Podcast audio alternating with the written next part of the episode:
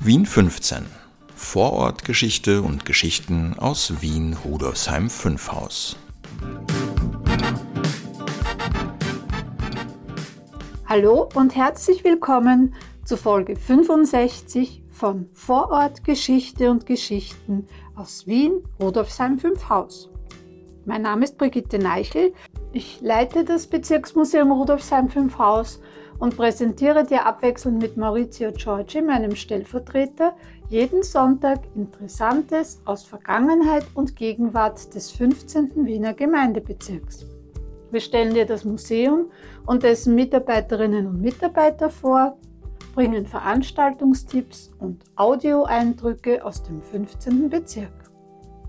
Letzten Sonntag hat ja der erkältete Maurizio von Rosinas Kräutergarten berichtet. Hör gerne in die Folge 64 rein, wenn du mehr darüber wissen möchtest.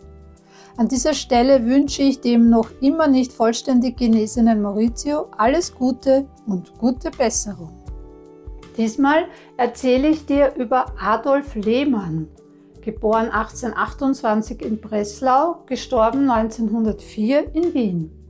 Er war ein österreichischer Journalist, Gründer und Herausgeber des 1859 bis 1942 erschienenen allgemeinen Adolf Lehmanns Allgemeiner Wohnungsanzeiger nebst Handels- und Gewerbeadressbuch für die KK Reichshauptstadt und Residenzstadt Wien und Umgebung.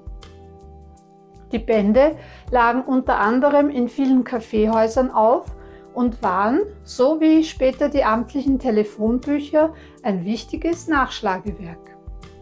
Diese waren derart populär, dass man nicht vom Adressbuch oder vom Wohnungsanzeiger, sondern vom Lehmann spricht, worunter jeder erwachsene Wiener, der nur ein wenig ins geschäftliche Leben geguckt hat, den einst dünnen, später immer dicker werdenden Band und seit einigen Jahren die zwei Adressbände verstand.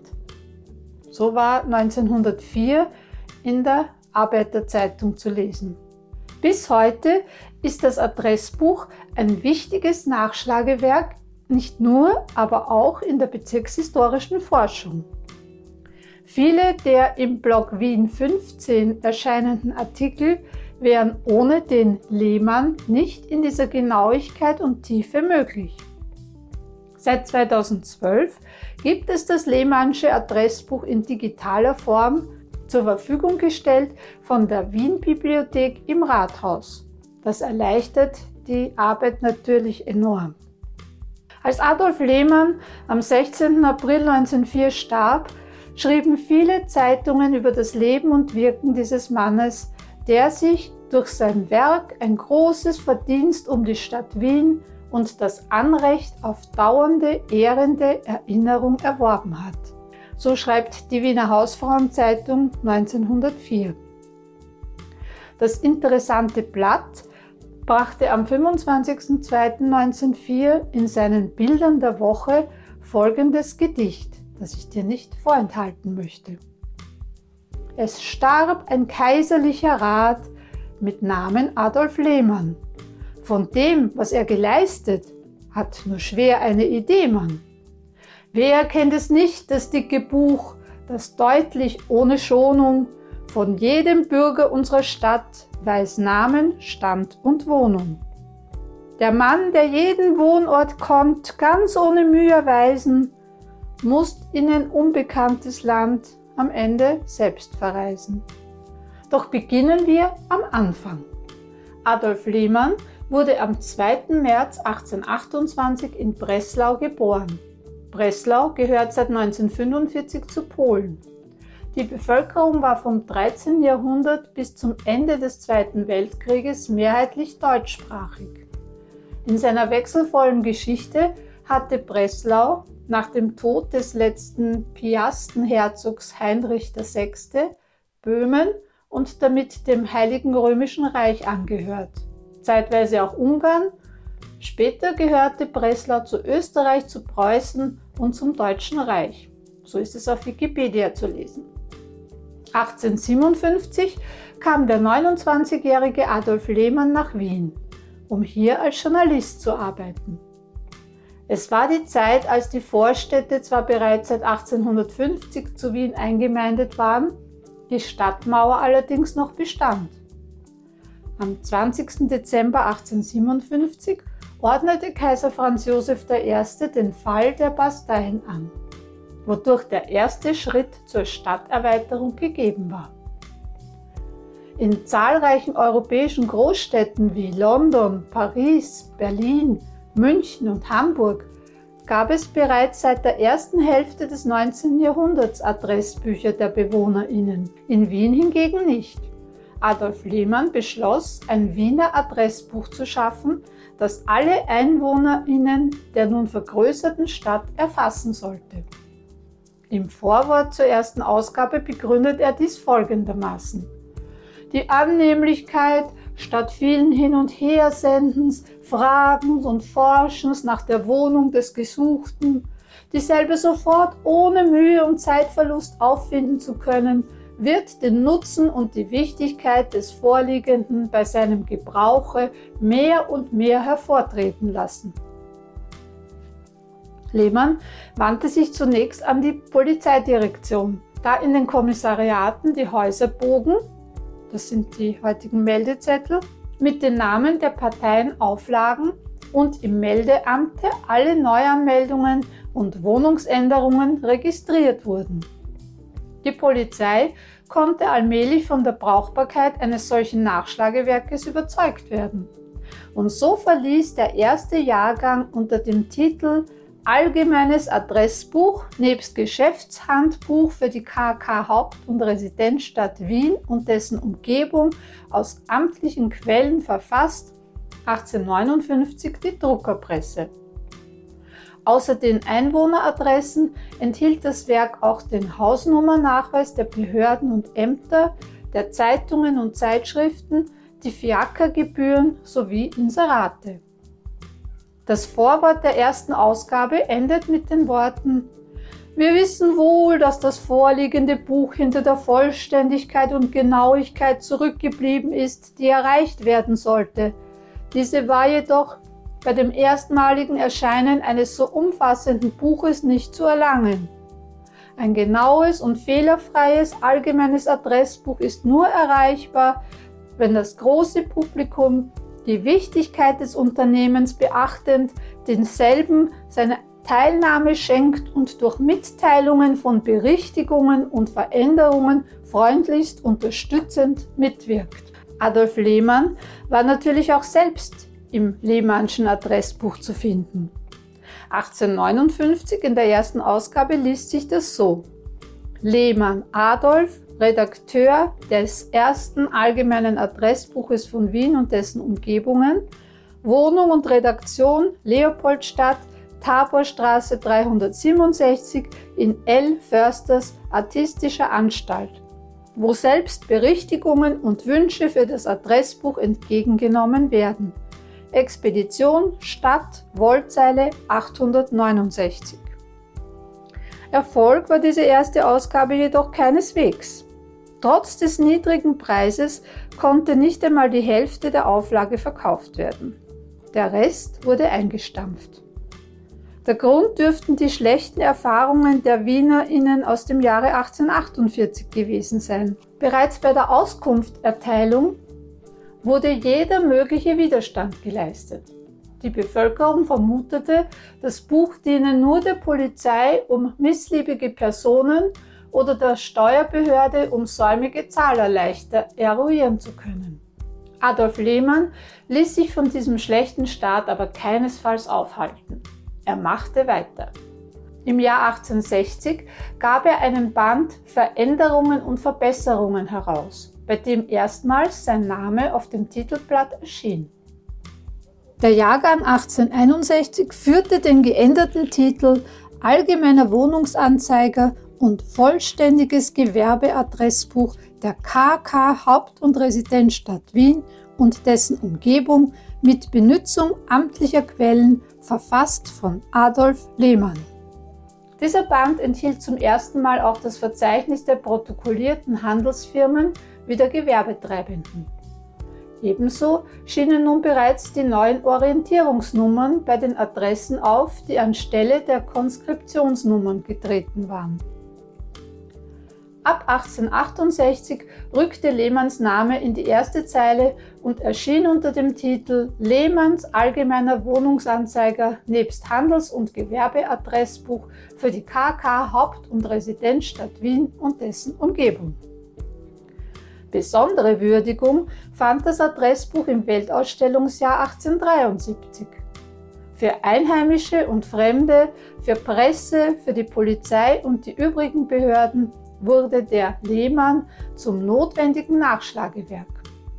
Seit diesem Jahr enthielt das Nachschlagewerk auch die Pläne der Wiener Theater nebst den Eintrittspreisen und dem Fassungsraum.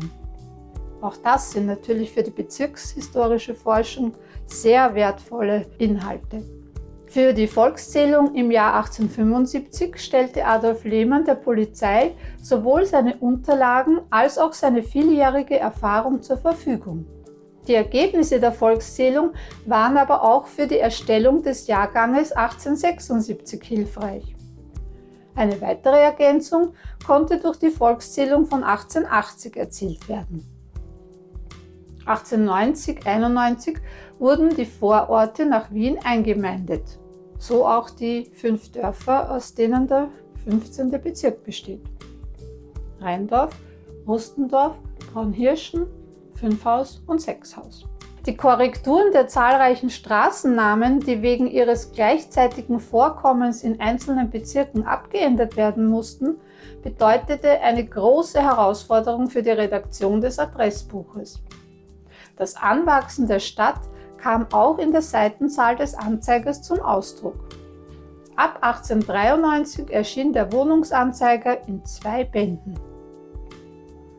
Am 16. Februar 1904 starb Adolf Lehmann in seiner Wohnung in der Windmühlgasse 30.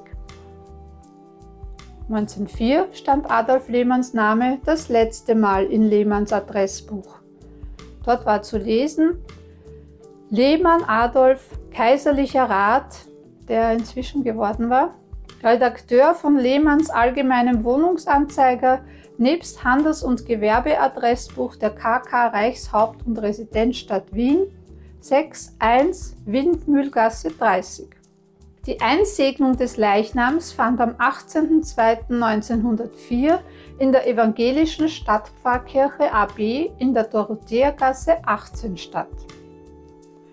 Im neuen Wiener Tagblatt vom 17.02.1904 heißt es dazu, Adolf Lehmann, gestern nachmittags wurde der durch sein Lebenswerk, den Allgemeinen Wohnungsanzeiger in Wien so überaus populär gewordene kaiserliche Rat Adolf Lehmann unter großer Beteiligung aller Kreise zu Grabe getragen.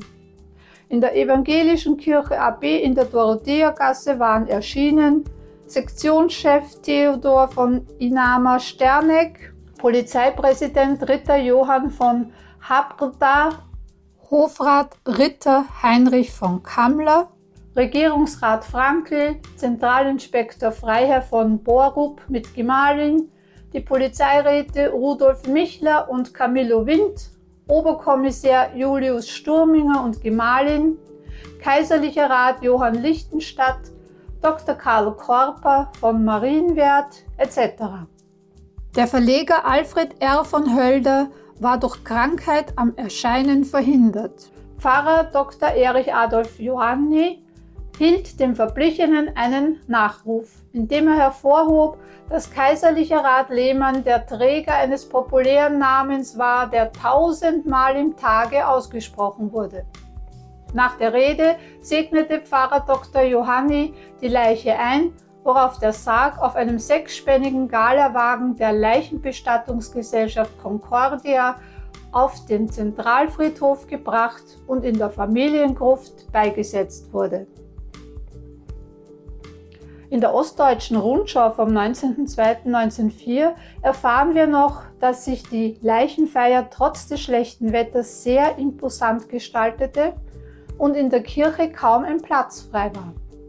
Der mit schönen Grenzen geschmückte Sarg wurde in die Kirche getragen und beim Altar auf die Bahre gestellt, Dann stimmte der Kirchenchor ein Trauerlied an, worauf Herr Pfarrer Dr. Johanni dem Verblichenen den Nachruf hielt, indem er hervorhob, dass sein Werk ein ungemein nützliches war.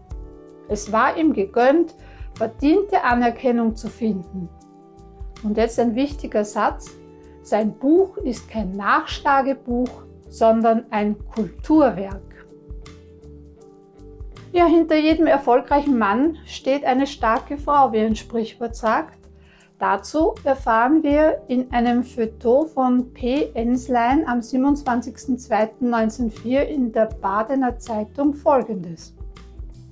Das Bild der Tätigkeit Lehmanns entbehrte eines charakteristischen Zuges, wollte man vergessen, dass seine mit ihm in mehr als 30-jähriger Ehe verbundene kongeniale Gattin ihm von den ersten Zeiten der grundlegenden Arbeiten für sein mühsames Werk tatsächlich ein helfender Kamerad war, dessen Arbeitskraft er nicht hätte entbehren können.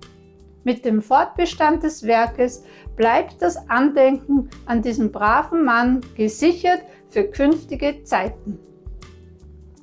Wilhelmine Lehmann, geborene Fischer, starb 1922 mit 80 Jahren. Zwei Jahre zuvor, im April 1920, überließ sie den städtischen Sammlungen Korrespondenzen und Gegenstände aus Lehmanns Nachlass. Ein Teil befindet sich heute in der Wien-Bibliothek im Rathaus, ein Teil im Wien-Museum. Das Grab der Familie Lehmann-Fischer befindet sich am Wiener Zentralfriedhof. Wie ging es nun weiter mit dem Adressbuch?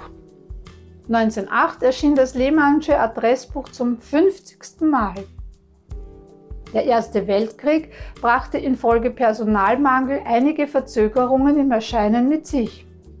Mitte August 1921 ging der Wohnungsanzeiger von der Verlagsbuchhandlung Alfred Hölder, deren Inhaber sich vom Geschäft zurückgezogen hatte, in den Besitz der österreichischen Anzeigengesellschaft AG über. Das Werk wurde 1923 in Wiener Adressbuch umgenannt und modernisiert. So wurde als Neuerung 1925 ein dritter Band eingeführt, der als Nachweis der Einwohnerschaft nach den einzelnen Häusern diente, die alphabetisch nach Gassen angeordnet waren. In den späteren Jahrgängen wurde dieser Nachweis übersichtlicher und handlicher gestaltet und dem zweiten Band beigefügt. 1934 erschien der Lehmann zum 75. Mal. Eine subtile Werbung für das Adressbuch und die kaum verhüllte Aufforderung, dieses in den Kaffeehäusern und Gasthäusern aufzulegen, findet sich in der Ausgabe von 1935. Der Lehmann erscheint alljährlich neu. Man erkennt die neueste Ausgabe an der Jahreszahl am Kopf der Seiten. Jene Kaffee- und Gasthäuser, die stets den neuesten Lehmann auflegen haben, beweisen dadurch ihre Rücksichtnahme auf die Gäste. Man wird finden, dass dieselben Gaststätten auch in sonstiger Beziehung die aufmerksamste Bedienung aufweisen. 1939, während der NS-Herrschaft, verfasste der damalige Oberbürgermeister Hermann Neubacher das Vorwort und schrieb unter anderem Anlässlich des geschichtlichen Umbruches in der Ostmark, der einer weiteren großen Entwicklung der deutschen Donaustadt Wien den Weg in die Zukunft gebahnt hat, begrüße ich als Bürgermeister unserer Stadt die Ausgabe des bewährten Adressbuches für das Jahr 1939 besonders. Eine Seite davor prangte ein Bild Adolf Hitlers mit der Bildunterschrift Der Befreier.